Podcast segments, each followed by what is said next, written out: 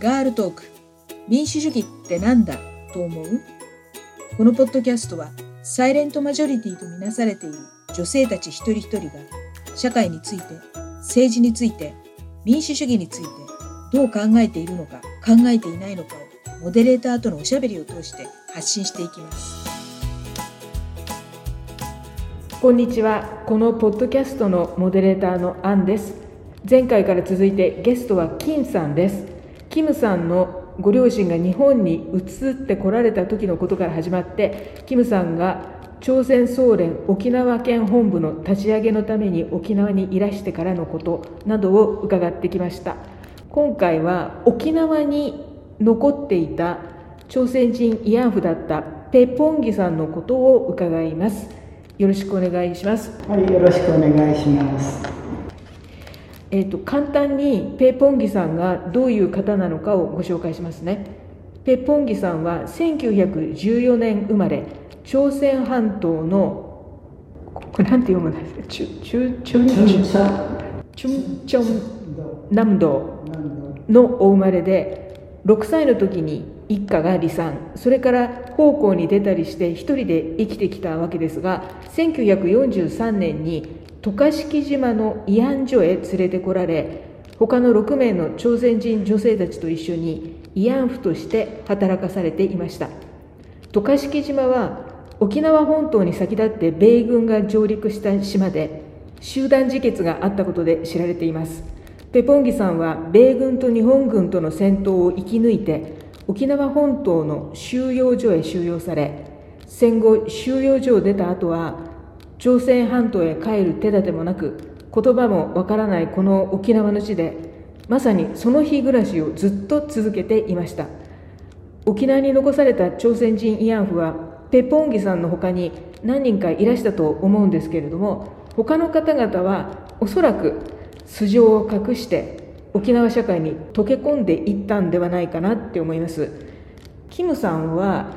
総連沖縄県本部の立ち上げのために沖縄にいらしてからペポンギさんと知り合って長らくっていうかペポンギさんがお亡くなりになるまでペポンギさんとの交流またお世話を続けていらっしゃいました。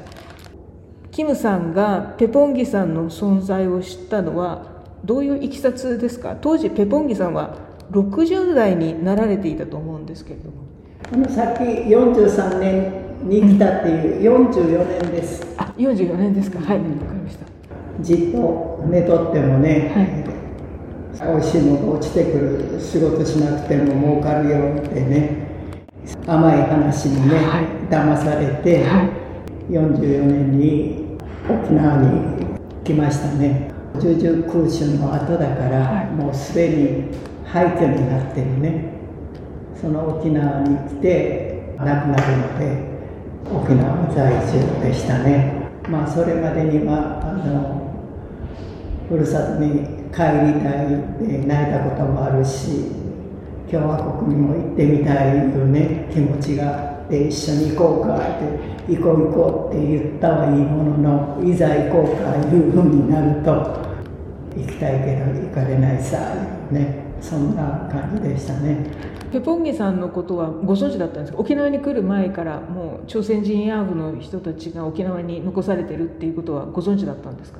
まあ、あの沖縄に強制連行された、ね、人々がいるその中には、まあ、男性も女性もいることは分かっていたけども具体的にペイさんがどんな人か出会ってはないからね。えっと、1975年に外国人は特別在留許可を得ないと国外追放になるということを聞いて、でペポンギさんが。総連ではなくてなんかその時お付き合いしていたなんか食堂の方にどうしようって相談してでそこでこの方が朝鮮人慰安婦だっていうことが、まあ、公になったわけなんですよね。そうですなんかあのあそこで働いてたねペイさんがお世話になってた人のお家に行って相談をしてそして保証人がなかったらあの登録書作れないからでそんなこんなしてる間にまた新聞記者も皆情報が出てくるしそしてまあそっちを通して、まあ、記者を通して私らにもね通報があってすぐまたペイさんとの出会いがねそれをきっかけにできて、まあ、亡くなるまで付き合うようになりましたね。ペさんはすごく体調が悪かったんですね。頭が痛いってすごいひどい頭痛をお持ちだったじっとったら何ともないんだけどやっぱあの不規則な生活ともう食生活も不規則全て不規則なね状態が続いてるからパッと見た目にはね元気そうだけどもうあっちこっちが痛い神経痛が出たり、まあ、そういうことでペポンギさんに関する本っていうのがもう何冊か出ていてで、まあ、映画にもなったんですよね「沖縄のハルモニ」っていう映画なんですけれども。でその本を読んでいたらですねあのすごく意外なんですけれどもペッポンギさんは日本が負けたことをなんかすごく、まあ、悔しがってたっていうんですかね、うん、友軍が負けて悔しいさっていつも言ってたっていうことなんですけど、本当に話するたんびにね日本が勝つとばっかし思ってたからね従軍慰安婦になって友軍が負けて悔しいさ朝鮮の歴史日本の植民地の歴史をねそれなりに知ってるもんとして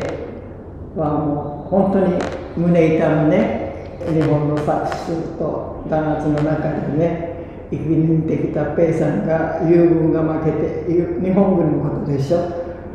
日本軍と戦った朝鮮人民軍がね負けて悔しいさいうのとは主体が違うからね完全にあの日本人化されてしまったねペイさんの姿を見た時に本当に植民地になるということは民族を失い言葉を失いね自分の魂を失うということがねこういう形で現れるんだないうことで本当に胸痛みましてね、まあ、ペイさんは私の親と同じ世代だから一人ね沖縄でこっつりね生活のために生きてきたペイさんとの違いというか同胞もあまりいないね。朝鮮にいた時ももう6歳からもう一人で生きてきたと言っても過言ではないわけです。あの沖縄風で言うた品数ね。貧乏の貧乏がね繰り返す中でね本当にあのペイさんだけじゃなくて大きな朝鮮の女性も男性もね苦しい思いをあの貧乏でねしたと思います。キムさんたちがペさんを訪ねるだけじゃなくてペさんもそうそうしょっちゅうねあの遊びに来るようになったんですよ。一番最初に出会った時はね挿し木のサトウキビ畑のねあのど真ん中にある一軒一軒家って小屋みたいなところでね仮住まいしてたの。そこに最初にねこういう人がおるよいうことを聞いて訪ねていってでそこでしょっちゅう出会ったりそして総連の事務所にもね遊びに来るようになって食事をしたりおしゃべりをしたり朝鮮の時報というね、日本人向けの日本語版の新聞があるんですよ、朝鮮語もあるけどもそれをあの県内の人にね送るための作業をしてたら自分も手伝うさってねほんだらどうしたらいいねしたあの読み書きができないけど、数字は読めるようになってるからこの数字が前になるように畳んでねほんでこうやっておるようで探して一つ一つねあの分かった分かった分かったでおったりして一緒に作業しながらね話をあのするような、まあ、そういう中でねあの友軍が負けてね悔しいさいうねそんな話も出てきてね本当にさっきも言ったように、まあ、朝鮮の若者としては本当に胸痛むねただしあの日本の植民地の本質についてね分かってない部分を、まあ、こうこうなぜ日本がね朝鮮を植民地にしたかどうしてあの朝鮮が日本の植民地になったのかいうふうにして何でも事務所に来てね喋るようになって。事務所ってどこにあったんですか？牧師の方にあったのね。でもう私の家に遊びに来たりね。でまた朝鮮人と出会うことによって朝鮮語も聞くし朝鮮の話も聞くし食べ物もね今までキムチもあまり食べなかったね、そんなんが食べれるようになって。食生活もものの考え方もだんだん変わってくるし生活の中で。でやっぱり朝鮮人は朝鮮のものを食べんといかんね。食べた方が元気が出るさね。言いながらね。そういうふうにしてだんだん親近感がね深くなって何でももう言うように。で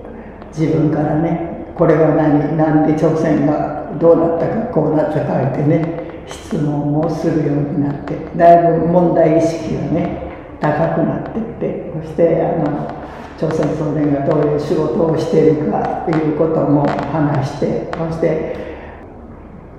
役員自身はねそんなたくさんいないけどね県内知事をはじめとしてねあの各市長もね国会議員も県会もう言うたらもういろんなね改革さ偉い人もね普通の人もみんな付き合ってるんだよ。だからそれだけではわからないでしょう。だからまあうんうんって聞くけどもでそういう人が集まるね集まりに行って沖縄県民があの6点人さんのね平和集会したり戦争反対したり朝鮮でのね軍事演習を反対するね集まりこんなもあんなもあるようで、ね、そういうところにね一緒に行って遠くから見たりね。そして、まあ、うちの委員長が連帯の挨拶をするのを見たりまた委員長がいなかったら私が行ってね挨拶をしたりそんなするのもこう目撃することによってね、あ、沖縄県民と大きく人数はいなくてもね朝鮮人の立場で在日朝鮮人として付き合ってるんだなということをこう理解していくようになってで事務所にしょっちゅう来るのが遠いから那覇の方に引っ越ししたらどうかってそうだねいうふうにしてまた家探しをしてね那覇で3回ぐらいに引っ越しして亡くなる時は、まあ、前島のね事務所の一番近いところで亡くなったんですけどねもう家探しもいろいろねエピソードがあってねだから、まあ、ここ一旦、えー、気に入ったんででここに決めようって決めるけどまた時間が過ぎたら自分の都合でいろいろ考えたらここは良くない言ってねそしたらもうあの先前金をね納めてったやつでもペイさんが嫌や言ったらね私が住むんじゃないか。またその家主さんにこういう事情があってちょっとキャンセルしてあげるって関わったりして、まあ、話こなしながらねあの3軒引っ越しして、まあ、亡くなる時はまた橋まりで亡くなりましたね。あの総連結成記念日とかね、沖縄に総連ができて、まあ、10周年とかに大きなね催しをして皆さんに来ていただいて一緒に、まあ、日朝関係話し合うそういう集まりには必ずうちの同胞としてねペイさんも参加していただいてそしたらペイさんのスタイルはもう必ず頭にネッカチーフをして解禁シャツを着て、まあ、シャツもいろいろ何枚も持ってるからね。頭のねスカーフもいろいろあるのよ色は同じ似たようなやつでもみんな違うしね。シャツもズボンも。ほんで靴はいっぺんも履かなかったね私が出会ってから。みんなスリッパなのだ。からスリッパなんです、ね、うん、家用のスリッパで外出用のスリッパね。よそ行きね。で34足ぐらいあるわけよ。その格好であの私らが主催する会合にも参加するしまたうちなんちゅうが組織する会合が呼ばれていくでしょでペイさんも行っている時にはペイさんも一緒に連れて参加したりもするんだけど。でもペイさんはもう間違いなくペボンギさんが言うと分かるわけあのスタイルだからね。そしてあの那覇市長がねさっきあの会合に来たらねいつもあのおばさんがあの辺でおるけどもねあの人は誰かねって市長が私に聞いたわけそして実はこうこうこういうね慰安として強制連行されてね沖縄に来て苦労してで私らと出会ってね。で生き生きね付き合いしているね元イヤだったうちのねあの会員さんや。あそうね。でほしてねあの市役所であの保護もらってね、まあ、生活している。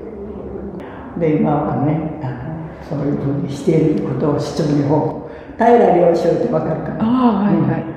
で平良翔さんが聞いてでいつでも参加してくれるわけよしてたわけ。ほんでパーッとねもう私の話聞いたとペイさんのとこに行って市長だよって紹介したわけ。そしたらもう市長がもうね本当に懐かしい大事な人に会うみたいにもう市長です。自己紹介してね長いこと苦労されましたってね本当日本政府がねちゃんとねペイさんのことを保証せんといかんのにねできなくてごめんなさいね。も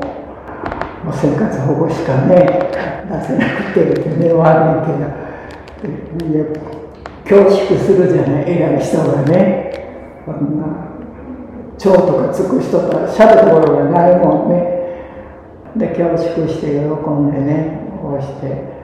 であの市長ねあのでも長いねいろいろしゃべって長生きしてくださいってしてで後で喜んでね市長がそこまで言うてくれたっていうことでねで偉い人と決めたわけそう。なるほど、うん。ありがとうございました。あのペポンギさんのとのこと貴重なお話本当にありがとうございます。まあ、今あのヘイトスピーチとかっていうので、うんその在日の人たちに対する差別が非常に激しくなっている反面、まあ、そのことに対抗するために日本人によるヘイトカウンターっていうのもまた活発に行われているわけなんですけれども、在日の人たちのことについて私たちあんまりよく知らないから、